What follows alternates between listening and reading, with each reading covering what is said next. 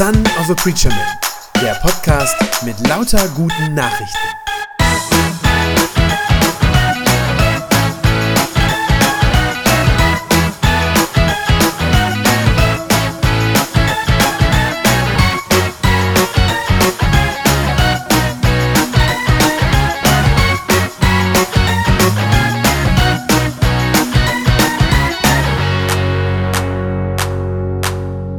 Ihr Lieben, ihr habt den Predigtext vorhin ja schon gehört.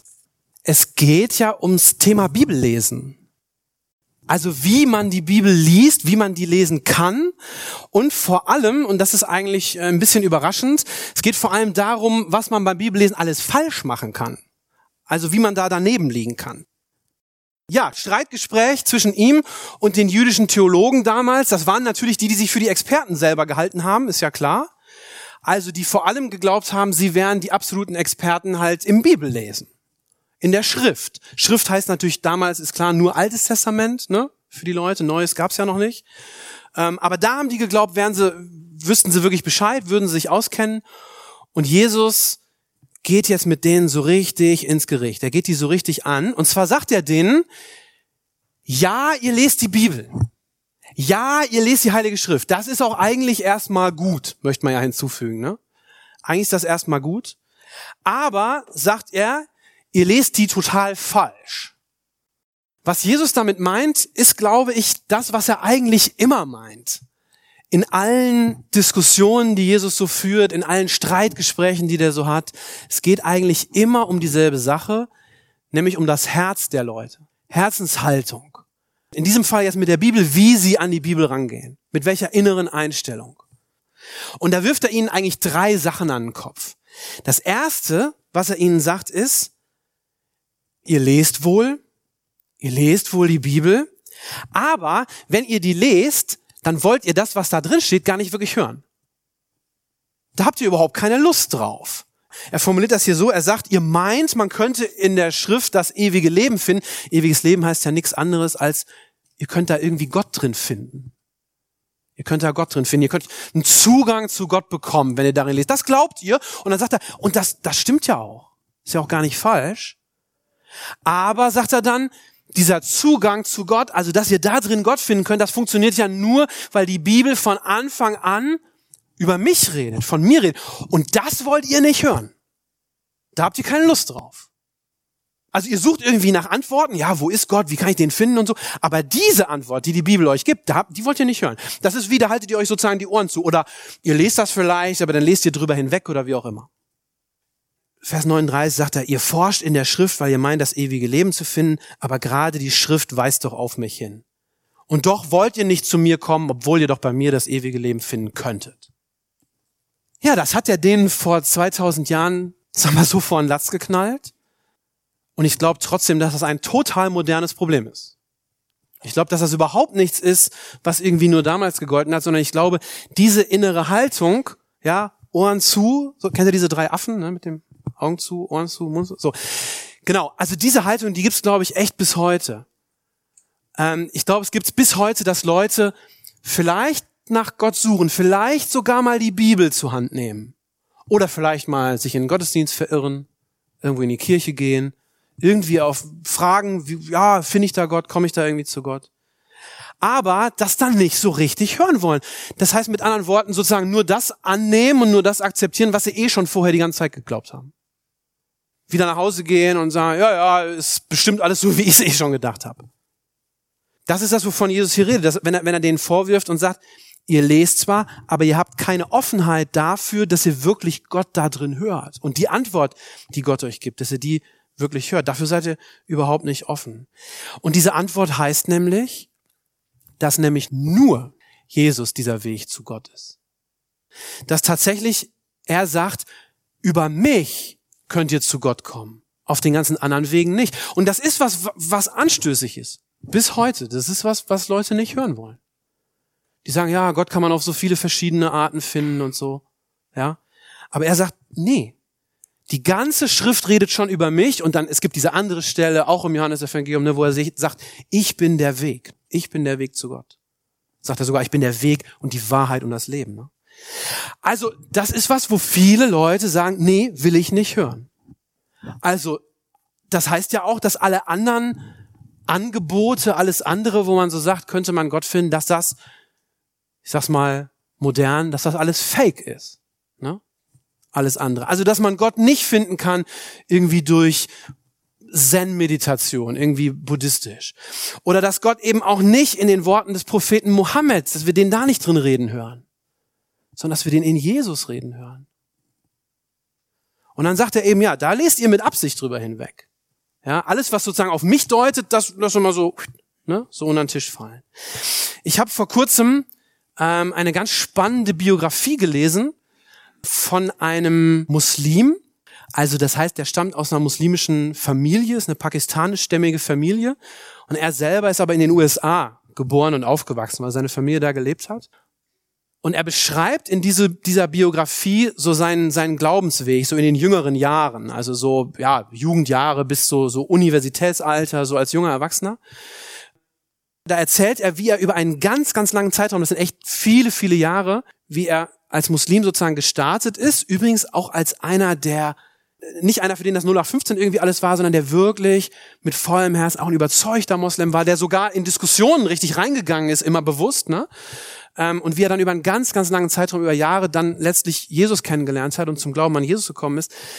Ähm, der Mann heißt Nabil, Nabil Qureshi. Und der ist ein sein Zugang zum Glauben ist ein ganz intellektueller gewesen. Er ist so total ein gebildeter Typ gewesen. Ähm, er erzählt das auch, wie auch sein Vater schon richtig so, eine, ähm, so ein Studierzimmer zu Hause hatte, ne, so voll mit Büchern, so eine ganze Bücherwand. Und alles über Religion natürlich, also das meiste natürlich über muslimischen Glauben. Und er hat aber auch ein paar äh, Schriften da gehabt, so über, über den christlichen Glauben. Und er hat auch, also sein Vater hat auch eine Bibel da stehen gehabt. Und die hat er auch immer mal wieder gelesen. Ne? Also der war Moslem und auch überzeugt, aber er hat immer mal wieder die Bibel zur Hand genommen. Das Problem war, der hat die Bibel aus nur einem einzigen Grund zur Hand genommen. Er wollte sie kennenlernen und studieren, damit er sie widerlegen kann. Ja, damit er sagen kann, das ist alles Quatsch, was da drin steht. Das war sozusagen der Antrieb für ihn. Also deswegen hat er das immer wieder gemacht. Er hat sogar Bibelstellen auswendig gelernt. Also der hat richtig, richtig Bibelstellen gepaukt, auswendig gelernt, damit er dann in Debatten, so wenn er mit Christen diskutiert oder so, damit er dann denen das so um die Ohren hauen konnte. Ne? Aber natürlich nur das, was ihm in den Kram gepasst hat, ist ja klar. Also einfaches Beispiel. Muslime sagen ja eben gerade nicht von Gott, dass es eben der dreieinige Gott ist. Also das, was wir sagen, Gott ist diese drei Personen, er ist Vater, Sohn und Heiliger Geist. Da würden Muslime sagen, nee, das stimmt nicht, so sehen wir das nicht. Und deswegen hat er eine Bibelstelle auswendig gelernt für diese ganzen Debatten aus Lukas 18, wo Jesus zu einem, mit dem er sich unterhält, sagt, nenn mich nicht gut, niemand ist gut außer Gott allein. Ne, und das klingt ja so, als, als würde Jesus sagen, ich nicht, nenn mich nicht gut, nur Gott im Himmel ist gut. Also mit anderen Worten, ich bin gar nicht Gott. So klingt das ja. Das hat er auswendig gelernt, weil das total praktisch war für ihn. Das passte ihm sozusagen genau in den Kram. Aber Johannes 10 zum Beispiel, Vers 30, wo Jesus sagt, ich und der Vater, wir sind eins. Das hat er natürlich nicht auswendig gelernt. Also passte ihm ja nicht. In dem Buch erzählt er dann, wie er dann, äh, als er an die Uni kam, sich dann angefreundet hat mit einem, ja, wirklich sehr überzeugten Christen, der ihm intellektuell tatsächlich gewachsen war.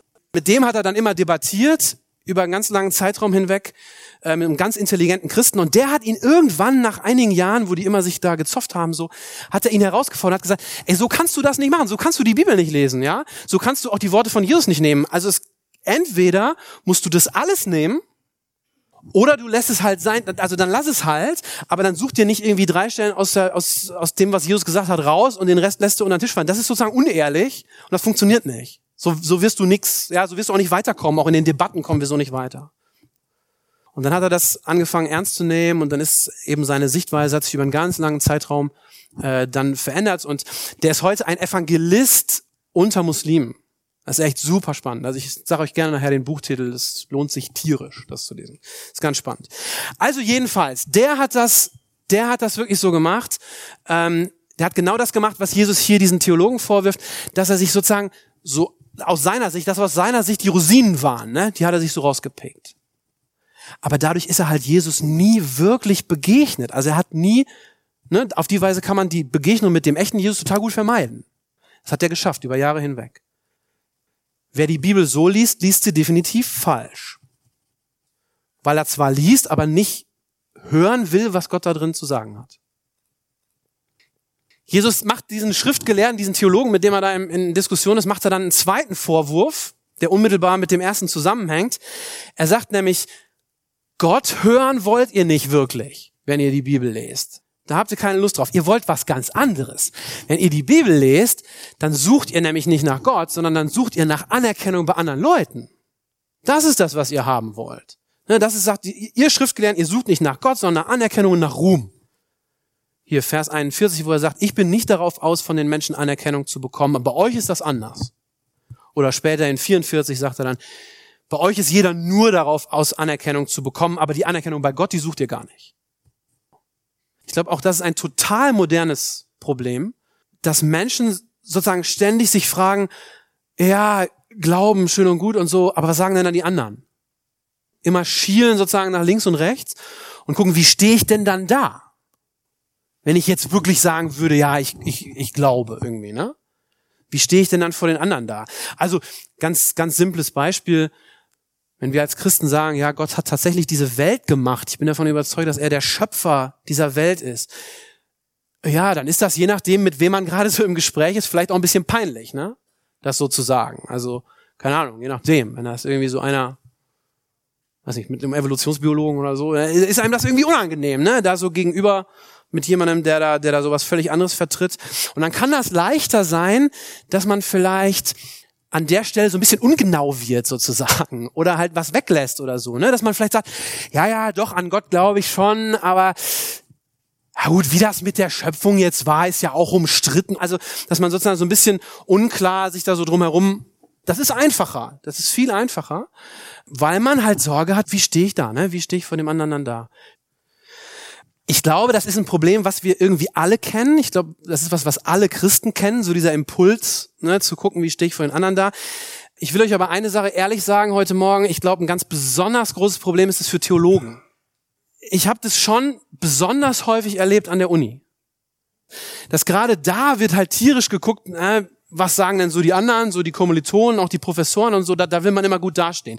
Für, das hat so zwei Seiten, also die Profs, die versuchen natürlich immer, wenn sie einen Bibeltext auslegen, die Professoren versuchen immer was möglichst Originelles zu sagen, also irgendwas Neues, was über den Text noch kein Mensch vorher so gesagt hat. Der ist natürlich schwer nach 2000 Jahren irgendwie. Aber das ist immer so das, was wir versuchen, nochmal eine neue Erkenntnis oder so. Und für die Studenten ist das so, ähm, dass die dann das, also ganz oft einfach nachplappern, wirklich. Ne? Äh, weil sie dann sagen, ja, das hat ja der Prof gesagt und das ist doch die neueste wissenschaftliche Erkenntnis, ne? Ist doch klar. So, und dann schreiben sie das in ihren Hausarbeiten genau so, wie der das gesagt hat und so. Ja, Anerkennung suchen.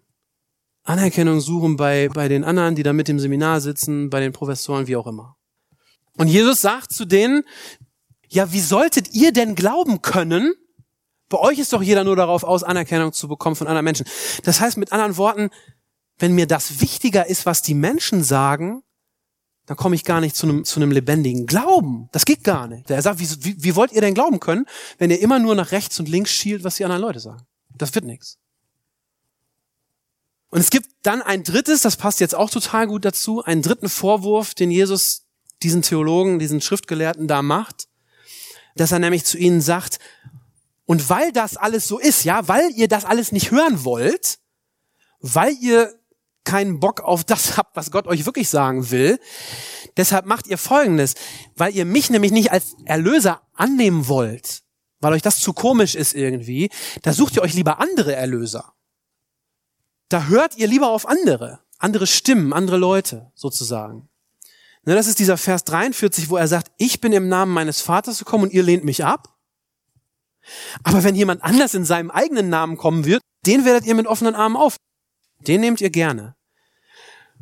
Ja, hey, auch das ein total modernes Problem, glaube ich. Ich staune immer darüber, was für Verrenkungen, also intellektuelle Verrenkungen Leute bereit sind mitzumachen, um nicht an Jesus glauben zu müssen. Es ist echt Wahnsinn. Also was Menschen sozusagen akzeptieren, als Wahrheit annehmen und akzeptieren, nur um sozusagen um Jesus herumzukommen irgendwie. Also zum Beispiel, dass viele Leute heute sagen, ja nee, also so wie das da in der Bibel steht über Jesus, das erscheint mir doch sehr unglaubwürdig. Ne? Also dass der, dass das so der, dass das der Sohn Gottes ist, der am Kreuz gestorben ist für unsere Schuld und am dritten Tag auferstanden ist und dass der bis heute lebt. Nee, das ist total unwahrscheinlich. Da ist es ja sehr viel wahrscheinlicher, und ist jetzt kein Mist, das ist, ist echt, was ich euch sage, ich sag's gleich, ist es ja viel wahrscheinlicher, ne, dass Jesus die Kreuzigung überlebt hat, vom Kreuz runtergestiegen ist, zu Fuß nach Indien ausgewandert ist, damit Maria Magdalena eine Familie gegründet, Kinder gezeugt hat, da dann in Frieden gestorben ist. Die Kinder sind mit dem Schiff irgendwann nach Südfrankreich gefahren, äh, haben sich da weiter ausgebreitet und das ist heute der Templerorden. Das ist kein Witz. www.thetruejesus.org. Könnt ihr mal gucken, ist wirklich lustig. Die sagen, nee, das ist doch viel plausibler, viel wahrscheinlicher. Ja, tut mir leid, aber es ist hanebüchender Unsinn. Also es gibt überhaupt keinen einzigen historischen Beleg, der da auch nur irgendwas von. Die sagen natürlich, ja, und der Vatikan, der weiß das auch, dass das die Wahrheit ist. Das liegt seit, seit, seit 2000 Jahren in den Geheimarchiven beim Vatikan und die wollen das nur nicht rausgeben. Aber seht ihr, was ich meine? Also es gibt Leute, die sagen, nee, das glaube ich eher, also das halte ich für wahrscheinlicher, als so diese schlichte, diese schlichte Wahrheit, von dem das Neue Testament redet, zu sagen, der ist gestorben, der ist auferstanden, der lebt bis heute und du kannst mit, also du kannst auch mit dem reden. Du kannst mit dem in Kontakt kommen. Also ich staune da immer wieder drüber, wie, wie Menschen lieber was anderes nehmen. Irgendwas. Nur nicht, nur um nicht sozusagen Jesus nehmen zu müssen. Jetzt ja gerade, ich weiß nicht, ob es einige von euch gesehen haben, jetzt vergangene Woche, ne, war doch diese Themenwoche in der ARD, äh, was glauben Menschen. Und da war bei, ich glaube bei Plus Minus, war ein Beitrag zum Thema Esoterik das war sehr interessant. Die hatten ein Experiment gemacht. Die waren auf so eine Esoterik-Messe gefahren, also wo man so alles Mögliche aus dem esoterischen Bereich halt so kaufen kann und wo so der neueste Schrei so vorgestellt wird. Da sind zwei Journalistinnen, die haben gesagt, so, das probieren wir jetzt mal aus, wie leicht das ist, da sozusagen was zu verkaufen. Und die haben was gemacht, die haben sich also ein neues esoterisches Produkt ausgedacht. Die haben sich irgendwie so 20, 30 so, so Glasfläschchen, hier so Flakons, ne, so für Parfüm haben die sich besorgt, so leere Dinger, die kosten irgendwie zwei Euro oder was. Und haben die da einfach Leitungswasser reingefüllt und haben sich damit dahingestellt, einen Stand auf der Messe gemacht und haben so Schilder aufgehängt und gesagt, ja, das ist hier irgend so ein Aura-Spray für irgendwie Liebe und Harmonie oder so. Und haben diese Fläschchen angeboten für 50 Euro. Was so krass war, ist, wie die Leute darauf reagiert haben. Also es sind halt etliche, sie haben das dann gefilmt, so mit versteckter Kamera und dann sind etliche Leute da hingekommen und haben sich so einsprühen lassen davon, ne? So pf, pf, pf, und haben dann gesagt, boah, ja, das stimmt oh, ich spüre das richtig. Wirklich. Also haben Leute gesagt und wollten dann 50 Euro, haben so 50 Euro aus der Tasche geholt und dann gesagt, das möchte ich haben. Und dann haben die das natürlich aufgeklärt, das wäre ja echt mies gewesen. Ne? Dann haben die gesagt, nee, nee, nee, komm, lass stecken, wir dürfen dein Geld nicht nehmen, das ist hier Quatsch. Wir, das, ne, wir wollten nur mal gucken, wie es funktioniert und so. Wie Leute dann reagiert haben, war eigentlich das Beste, weil die dann gesagt haben, echt, da ist nur Wasser drin. Ja, Wasser ist ja auch was Schönes. Ich habe das gespürt. Also ihr seht, wie viel man sich selber einreden kann, ne? Die haben gesagt, nee, aber ich hab, ist egal, ob da nur Wasser. Man kann unglaublich viel sich selber irgendwie weiß machen, ja? Viele Leute wollen, glaube ich, gerne religiös sein, aber sie wollen nicht glauben. Das sind zwei sehr, sehr unterschiedliche Dinge. Also religiös sein, so ein bisschen spirituell irgendwie. Ich glaube, dass das sogar in ist. Ich glaube nicht, dass das out ist. Ich glaube, religiös sein ist total in. Aber sich an Gott dranhängen, mit Haut und Haaren und dem vertrauen und sagen, ja, darauf brauche ich mein Leben, das ist out. Jetzt kann man diskutieren, ob das jemals wirklich in war. Vielleicht war es das auch nie, weiß ich nicht genau. Warum ist das so? Warum glauben Menschen sowas? Warum sind die bereit, wirklich auch den, also zum Teil sich selber Unsinn einzureden? Ich glaube, der Grund ist, dass das irgendwie ein bisschen leichter fällt, sowas Menschlichem zu glauben, das kennt man irgendwie, ne? Was menschliches, da hat ein anderer Mensch, hat da vielleicht, vielleicht haben die noch ihr die Hand auf den Flakon gelegt und den besonders gesegnet und da Energien reingeschickt oder so. Aber irgendwie denkt man so, ja, ist von einem anderen Menschen, das ist irgendwie, das ist sozusagen vertrauter, das ist näher. Das ist jedenfalls näher als der große und allmächtige Gott, der Himmel und Erde gemacht hat. Zugegebenermaßen, das kann ja auch ein bisschen erschreckend sein, dem zu begegnen.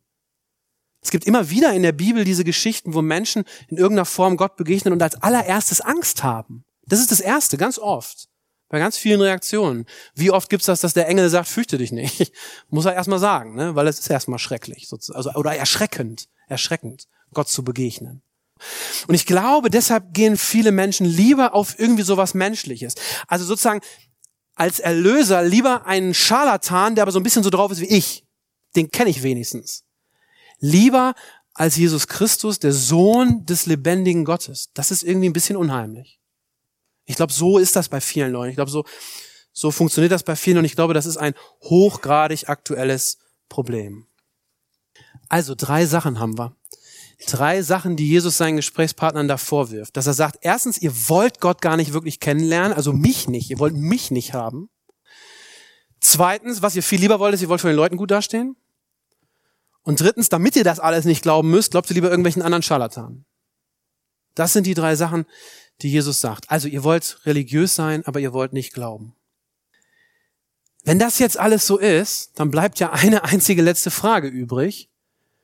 Nämlich, wenn man die Bibel so falsch lesen kann, wie kann man sie denn dann richtig lesen? Also was ist denn dann jetzt, was soll man denn jetzt machen? Ähm, und ich glaube, die Antworten steckten da jetzt eigentlich weitgehend schon drin. Das sind eigentlich nur zwei Punkte. Das eine ist erstmal mit einer großen Offenheit, dass wir mit einem offenen Herzen daran gehen und sagen, ich lese das jetzt und ich lasse mir das jetzt sozusagen einfach mal sagen, was da drin steht. Ich will das erstmal hören und will nicht schon gleich sagen, ja, kenne ich schon alles, ist gut, lass mal. Das ist eigentlich eine Selbstverständlichkeit. Wenn man irgendwas Neues kennenlernen will, muss man immer mit einer Offenheit rangehen. Wenn man das nicht macht, ist es eigentlich gleich schon vorbei. Das hat jetzt gar nichts mit Glauben oder so zu tun, sondern das ist überall auf der Welt so. Also erstmal offen dafür sein. Übrigens auch offen dafür sein, dass Gottes Wort vielleicht manchmal auch, ich sag mal, ein bisschen ungemütlich ist. Uns manchmal in Frage stellt. Leute, wenn das wirklich Gottes Wort ist, dann müssen wir damit rechnen, dass uns das in Frage stellt. Wenn das Gott ist, der da redet, dann kann das nicht einfach nur uns irgendwie total bestätigen. Dann wäre das ja nicht Gott. Das wäre nicht Gottes Wort. Also damit, damit zu rechnen, mit so einer Offenheit. Ich benutze mal ein bisschen altmodisches Wort, das heißt Demut.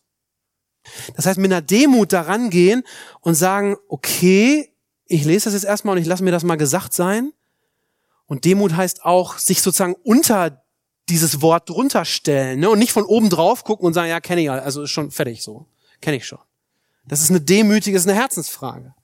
Und das andere, das andere, was Jesus hier sagt, wie man die Bibel lesen soll, ist, dass Jesus hier von sich selber sagt, ich bin übrigens der Mittelpunkt, der Mittelpunkt der Bibel. Also ich bin da so der Dreh- und Angelpunkt. Wenn ihr irgendwas nicht versteht, dann müsst ihr bei mir gucken. Also mit anderen Worten, wenn wir wirklich sagen, in Jesus, da sehen wir Gott, ja? Da sehen wir den drin. Also wenn ihr Gott nicht kennt, guckt euch Jesus an, dann wisst ihr Bescheid. Wenn das stimmt, dann müssen wir davon ausgehen, alles, was in der Bibel steht, müssen wir sozusagen durch diese Brille angucken. Durch die Jesus-Brille quasi das aufsetzen und auch wenn wir was nicht verstehen, einen Abschnitt irgendwie, keine Ahnung, sagen, okay, was weiß ich denn über Gott, was ich von Jesus gelernt habe? Dann hilft mir das vielleicht auch das zu verstehen. Jesus sagt ja, ähm, dass sogar Mose schon über ihn geschrieben hat, so sagt er das ja. Also sprich auch im Alten Testament, nicht nur im Neuen, auch im Alten.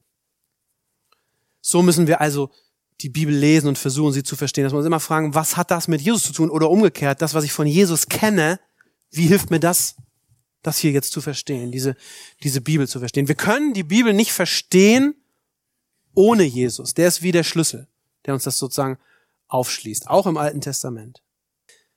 Und ich glaube, wenn wir diese beiden Punkte berücksichtigen, also diese, diese, diese Offenheit, was ich so altmodisch Demut genannt habe, und das andere, so das Verständnis zu haben, ich verstehe das alles, wenn ich es durch Jesus sozusagen versuche zu verstehen.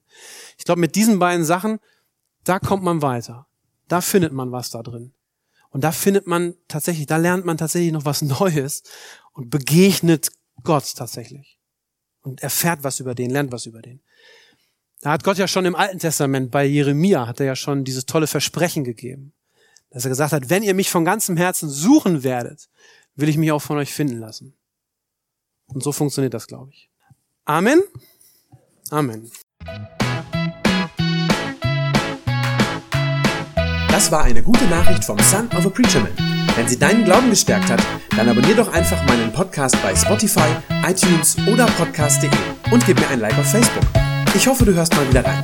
Gott segne dich und bis bald.